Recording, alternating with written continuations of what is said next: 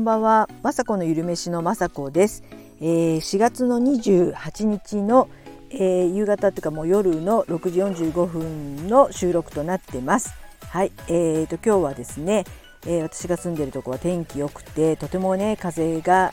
あって気持ちよかったですね。すごく晴れて明日からねゴールデンウィークですもんね。もう信じられませんっていうかもう子供が大きかったりするので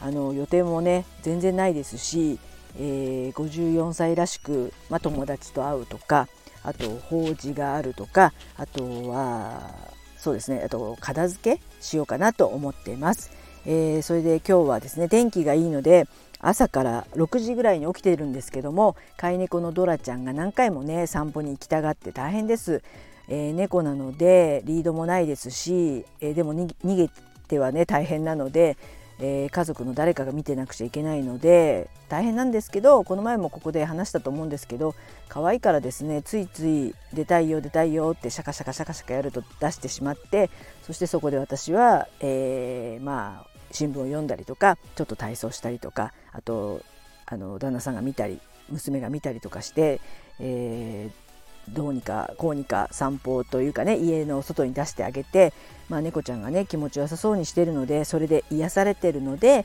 まあ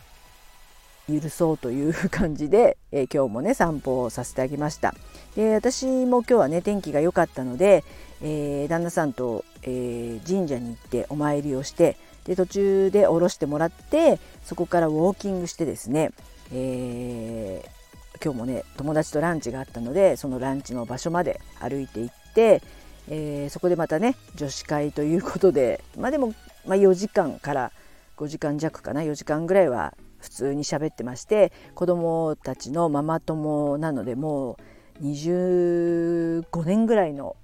友達であの年に何回か会うんですけども本当にもう何でも話せるそしてもう最近だとね同じような年齢なので、えー、体のことだとかね、えー、子どもたちのこととかいろんなね悩みとかたわいもない話もできますしとてもねその時間も私にとっては大事な時間で、えー、美味しいものも食べて、えー、楽しく過ごしました。で朝に少しねブログを書いてで帰ってきてからもねブログを1本あげたんですけども、えー、今日のブログの内容は、えーとレシピをねえー、更年期レシピということで、えー、最近ね家にあのレバーのねふりかけを作って置いてあって私はですね毎食、えー、ご飯にかけたりサラダにかけたり味噌汁に入れたりしてレバーでね鉄分を取ろうと思って取ってあの作ってね取りました、えー、あ作りました。でそれの、えー、作り方をねえー、もちろん YouTube ではあの将来あげるんですけどもとりあえず作り方を紹介したくて今日それにそのブログを書きました。えー、鉄分ってねあの私もずっと鉄欠乏性貧血だったんですけども、えー、更年期以降ですね閉経して、えーと、ある時から貧血が治ったんですね。そしたら先生が、まあえー、閉経したら治るよって簡単に言言われそうなんだと思ってさ今までねほんと鉄を食べなきゃもう貧血になってあの数値ギリギリであの先生にいつもね貧血だねって言われてたんですけども閉経になったらあっという間にあの鉄欠乏ではなくなり貧血ではなくなってすごくありがたいんですけどもでもあのレバーはですね、えー、あの引き続き食べたいと思ってますし、えー、調べてあの見ましたら、えー、鉄はですねあの幸せホルモンと言われているセロトニンの材料にもなるらしく、えー、更年期でね私すごくねたまにですけどすごくイライラすることがあるんですね。あの更年期以降たまにがだんだん週に何回とかちょっとしたことでイライラしたりとかあのしてる方はうんうんってうなずいてほしいんですけどえー、それはね更年期のせいなのかなって思うところももちろんあるんですね。それもきっとあると思うんですね。いろんなことのメカニズムによってね。でも、えー、もしかしたら鉄欠乏もちょっと関係してるっぽくて鉄がちょっと足りてないと、えー、そのセロトニンっていうホルモンを作れないのでやっぱりこうイライラするっていうことを書いてあってああやっぱり、えー、更年期以降閉経してもですね鉄はですねやっぱり取らないとそうやってイライラしちゃったりとかするのでこれは食べないといけないなと思ってあのレバーふりかけをね探して作ってみました。すごくねあのフードプロセッサーがあると簡単なので結構ねたくさん買ってきては最近はねレバーふりかけを作ってます昔はねよく鶏レバーだったら甘辛く煮たりとか、ね、ああのワインとか入れたりとか生姜とかたっぷり入れてあのコトコト煮るもちろんレバーのあの甘辛煮も美味しいんですけどもえーとね、たくさん食べるとちょっとしょっぱかったりするのでなんかふりかけにすると本当に気軽に、あのー、あのパラパラしているので、あの水分も飛ばし飛ばしてますので日持ちもするので、えー、瓶に入ってねそれを振りかけると手軽にねレバーが取れるっていうのですごくね私気に入っててあのこれをねブログの方に書かせてもらいました。であのまあ、来月にはなると思うんですけど YouTube でもねもう一回あげますので、え、何回でもねあのこういった更年期に食べてほしいレシピは、え、配信発信していきたいと思いますので、えー、よかったらねブログの方もあのリンク貼ってありますので見てください。あとはブログの方にも今日のね、えー、YouTube5 時になったらあげましたのでそちらの方も見てくださいと、えー、書いてあの宣伝させてもらいました。今日はですね、え、変わったね味噌を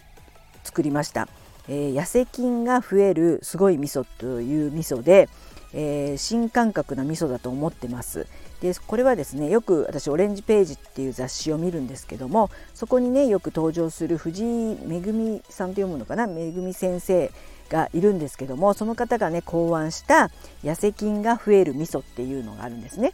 えー、痩せ菌って何だろうとか、えー、そういったこともねあのブログに書いてありますのでここでは、えー、ちょっと詳しくは点々点なちょっとわからないっていうか詳しくは言えないんですけど、まあ、とにかくあの、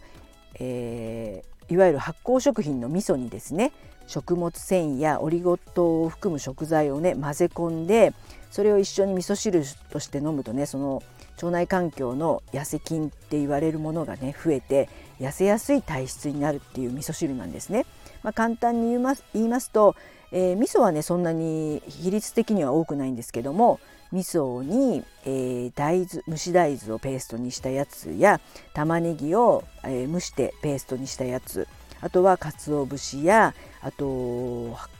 えー、米麹が入ってたりとかして本当にあのスーパー食材が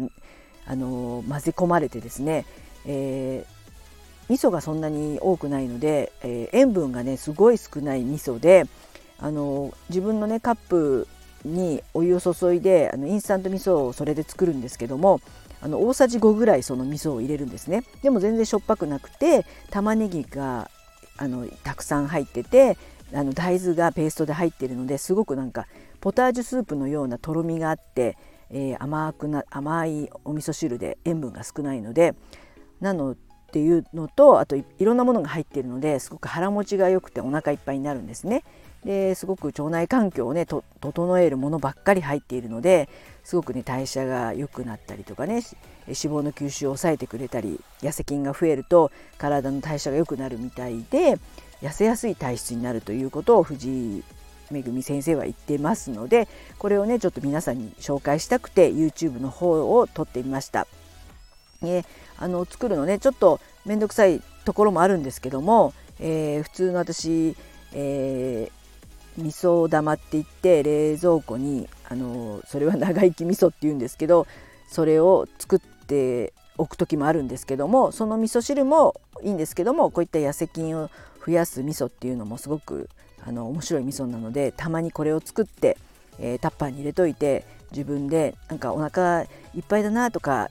まさしく今日なんですけどあの友達とねえー、定食も食べてのスイーツも食べてのドリンクバーも飲んでのでお腹いっぱいのなのでそういう時にはですねリセット飯じゃないですけどこの味噌汁だけを飲むだけですごく栄養価もあってであのお腹がすっきりする味噌汁なのでこれはねあのアラフィフや、えー、更年期世代の方やねあのちょっとダイエット痩せやすい体質になりたいなっていう方には教えたいと思って YouTube の方を撮りましたので今日あの YouTube の方にまさかのゆるめしに上がってますのでよかったら見てください。はいそんな感じで、えー、いよいよね明日から、えー、ゴールデンウィークということでまだ信じられませんけど私もちょっとねあの法事とはいえ新幹線乗って、えー、田舎の方に行ったりとかお出かけもしますし友達に会ったり先ほど言ったみたいにちょっとね衣替えだとかちょっと、えー、娘が帰ってきてあともう一人の息子が帰ってきたりするので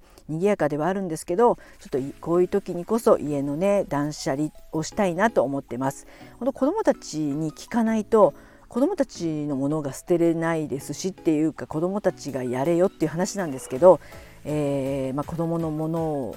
まあ、下手したら、えー、幼稚園のね作品とかまだあるんですよ。なので私はもう全然捨ててもいいと思ってるんですけど、まあ、それぞれ思い出のものなので、まあ、写真とか撮って捨てるとかねそういったこともねようやくできるようになったので